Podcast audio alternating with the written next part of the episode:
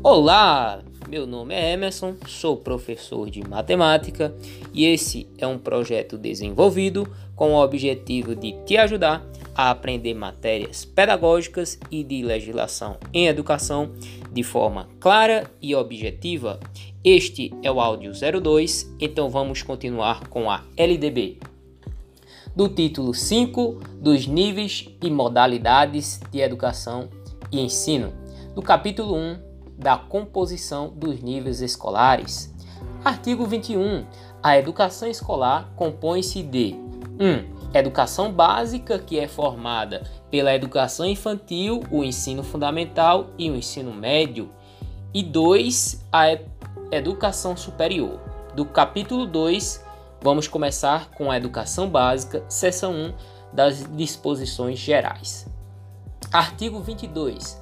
A educação básica tem por finalidade desenvolver o educando, assegurar-lhes a formação comum e indispensável para o exercício da cidadania e fornecer-lhe meios para progredir no, no trabalho e em estudos posteriores.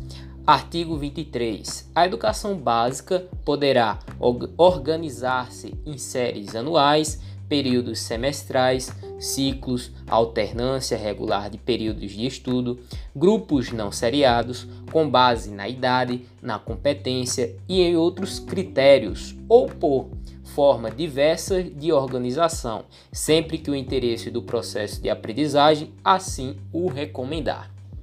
Parágrafo 1. A escola poderá reclassificar os alunos, inclusive quando se tratar de transferência entre estabelecimentos situados no país e no exterior, tendo como base as normas curriculares gerais. Parágrafo 2. O calendário escolar deverá adequar-se às peculiaridades locais, inclusive climáticas e econômicas, a critério do respectivo sistema de ensino, sem com isso reduzir o número de horas letivas previstas em lei. Artigo 24. A educação básica, nos níveis fundamental e médio, será organizada de acordo com as seguintes regras comuns: 1. Um, a carga horária mínima anual será de 800 horas para o ensino fundamental e para o ensino médio, distribuídas por no mínimo de 200 dias de efetivo trabalho escolar, excluindo o tempo reservado aos exames finais, quando houver. E 2. A classificação em qualquer série ou etapa, exceto a primeira do ensino fundamental, pode ser feita a por promoção para alunos que cursaram com aproveitamento a série ou a fase anterior na própria escola. B por transferência para candidatos procedentes de outras escolas. C. Independentemente de escolarização anterior, mediante avaliação feita pela escola que defina o grau de desenvolvimento e experiência do candidato e permita sua inscrição na série ou etapa adequada, conforme regulamentação do respectivo sistema de ensino. 3 nos estabelecimentos que adotam a progressão regular por série, o regimento escolar pode admitir formas de progressão parcial, desde que preservada a sequência do currículo, observadas as normas do respectivo sistema de ensino. 4. Poderão organizar-se classes ou turnos com alunos de séries distintas com níveis equivalentes do adiantamento na matéria para o ensino de línguas estrangeiras, artes ou outras componentes curriculares. 5. A verificação do rendimento escolar observará os seguintes critérios: a avaliação contínua e cumulativa do desenvolvimento do aluno com prevalência dos aspectos qualitativos sobre os quantitativos e dos resultados ao longo do período sobre os de eventuais provas finais. B. Possibilidade de aceleração de estudos para alunos com atraso escolar. C. Possibilidade de avanço nos cursos e nas séries mediante verificação do aprendizado. E D. Aproveitamento de estudos concluídos com êxito. E. Obrigatoriedade de estudos de recuperação, de preferência paralelos aos períodos letivo para os casos de baixo rendimento escolar, a serem disciplinados pelas instituições de ensino em seus regimentos. 6. O controle de frequência fica a cargo da escola, conforme disposto no seu regimento e nas normas do respectivo sistema de ensino, exigida a frequência mínima de 75% do total de horas letivas para aprovação. 7. Cabe a cada instituição de ensino expedir históricos escolares, declarações de conclusão de séries e diplomas ou certificados de conclusão de cursos com as especificações cabíveis.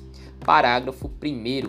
A carga horária mínima anual de que trata o inciso 1 do capto deverá ser ampliada de, de forma progressiva no ensino médio para 1.400 horas, devendo os sistemas de ensino oferecer no prazo máximo de 5 anos pelo menos mil horas anuais de carga horária a partir de 2 de março de 2017. Parágrafo 2.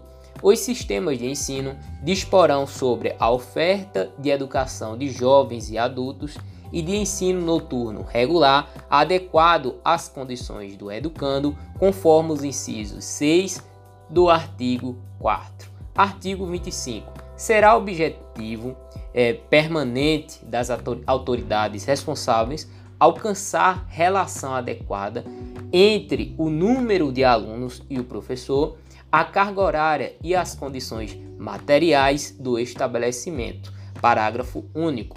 Cabe aos respectivos sistemas de ensino, à vista das condições disponíveis e das características regionais e locais, estabelecer parâmetro para atendimento do disposto nesse artigo. Artigo 26. Os currículos da educação infantil, do ensino fundamental e médio devem ter base nacional comum a ser contemplada em cada sistema de ensino e em cada estabelecimento escolar por uma parte diversificada exigida pelas características regionais e locais da sociedade, da cultura, da economia e dos educandos. Parágrafo 1. Os currículos a que se refere o CAPT devem abranger obrigatoriamente o estudo de língua portuguesa e de matemática, o conhecimento do mundo físico e natural e da realidade social e política, especialmente a do Brasil. Parágrafo 2. O ensino da arte, especialmente em suas expressões regionais, constituirá componente curricular obrigatório da educação básica. Parágrafo 3. A educação física integrada à proposta pedagógica da escola é componente curricular obrigatória da educação básica, sendo sua prática facultativa ao aluno que 1. Um, que cumpra jornada de trabalho igual ao superior a 6 horas, 2. maior de 30 anos de idade, 3. que estiver prestando serviço militar inicial ou que em situação similar estiver obrigado a prática da educação física. 4. Amparo pelo é, decreto 1044 de 21 de outubro de 69. 6. Que tenha prole. Parágrafo 4. O ensino da história do Brasil levará em conta as contribuições das diferentes culturas e etnias para a formação do povo brasileiro, especialmente das matrizes indígenas, africana e europeia. Parágrafo 5. No currículo do ensino fundamental, a partir do sexto ano, será ofertada a língua inglesa. Parágrafo 6. As artes visuais, a dança, a música e o teatro são as linguagens que constituirão o componente curricular de que trata o parágrafo 2 desse artigo. Parágrafo 7. A integralização curricular poderá incluir, a critério dos sistemas de ensino, projetos e pesquisas envolvendo os temas transversais de que trata o capto. Parágrafo 8. A exibição de filmes de produção nacional constituirá componente curricular complementar integrado à proposta pedagógica da escola, sendo a sua exibição obrigatória no mínimo duas horas mensais. Parágrafo 9. Conteúdos relativos aos direitos humanos e à prevenção de todas as formas de violência contra a criança e adolescente serão incluídos como temas transversais nos currículos escolares de que trata o capítulo deste artigo, tendo como diretriz a Lei 8069 do ECA, que é o Estatuto da Criança e do Adolescente. Observada a produção e distribuição de material didático adequado. Parágrafo 9, a linha A a educação é, alimentar e nutricional será incluída entre os temas transversais de que trata o capto. Parágrafo 10. A inclusão de novos componentes curriculares de caráter obrigatório na BNCC dependerá da aprovação do Conselho Nacional de Educação, o CNE, e de homologação pelo Ministério de Estado da Educação, o MEC. Parágrafo 26, a linha A.